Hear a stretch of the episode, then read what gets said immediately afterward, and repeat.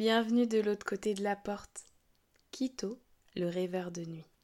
Une histoire contée par Oanaok. Kito le dinosaure était encore trop petit pour voir la nuit. Son papa lui demandait toujours d'aller se coucher alors que le soleil était encore haut dans le ciel. Penché sur son lit, son papa lui racontait des histoires d'étoiles qui riaient devant la lune qui changeait de forme.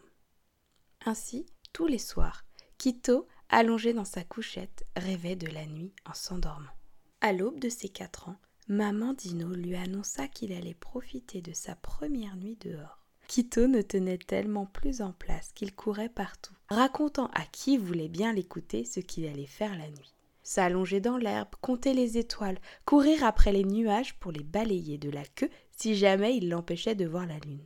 Au moment de se poser par terre, il émit un bâillement, puis deux, et avant même de voir la lune arriver, il s'endormit.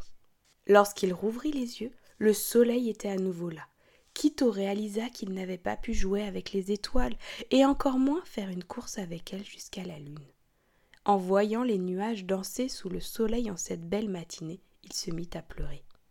Hier, tu as tellement sauté partout que lorsque tu t'es allongé, ton corps a décidé qu'il était temps de se reposer, lui dit sa maman.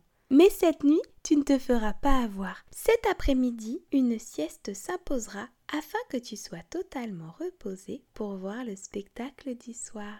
Sitôt le repas du midi englouti, Kito alla se poser au fond de la grotte. Il tourna un peu dans tous les sens pour trouver le sommeil, puis compta ses doigts de patte. Et au moment où il s'imaginait volant avec la lune, ses paupières se firent si lourdes qu'il bascula dans un doux sommeil.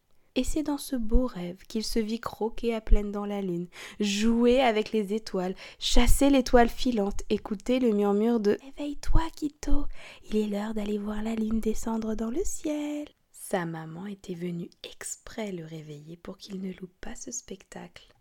Une patte après l'autre, Kito sortit de la grotte. Le soleil était au bord de la terre et un demi-arc lumineux faisait son apparition plus haut dans le ciel. La lumière était descendue comme un jour d'orage, mais il ne pleuvait pas, le ciel était dégagé et bleu, un bleu profond qu'on pouvait se perdre dedans. Tout d'un coup, il vit un scintillement, puis un autre. Les étoiles remplissaient doucement le ciel. Il pouvait, en levant la patte, presque les toucher. Puis, un bourdonnement à sa droite. Une étoile était tombée du ciel et virevoltait à côté de lui. C'est une étoile filante s'exclama-t-il. Ni une ni deux, Kito alla attraper son filet dans la grotte et sortit à toute vitesse. Petite étoile, je vais t'attraper pour te remettre dans le ciel cria-t-il en se dirigeant vers le point lumineux. Maman et papa Dino le regardèrent, amusés, essayer de rattraper cette étoile filante qui n'était autre qu'une luciole. À bientôt pour Dino, ça va-tu?